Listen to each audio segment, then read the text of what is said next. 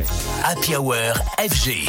Avec Antoine Baduel. Star. Mix Live. Cadeau. C'est l'album qu'on attendait tous, Romy, qui vient de dévoiler Mid Air, son premier long format en solitaire, un hymne au dance floor et à la culture queer. C'est d'ailleurs avec l'excellent groupe d'indie rock des XX que Romy a fait ses premiers pas dans la musique, un groupe composé au passage de son frère, Jamie XX. Après plus de 15 ans d'activité avec le trio, Romy a décidé de troquer sa guitare pour les platines, le noir pour la couleur, et de continuer sa route en solitaire pour produire son premier album. Musicalement, Romy rend hommage aux sonorités club. On y retrouve quelques touches d'eurodance, de trance, de deep house et évidemment de la house à l'image de The Sea.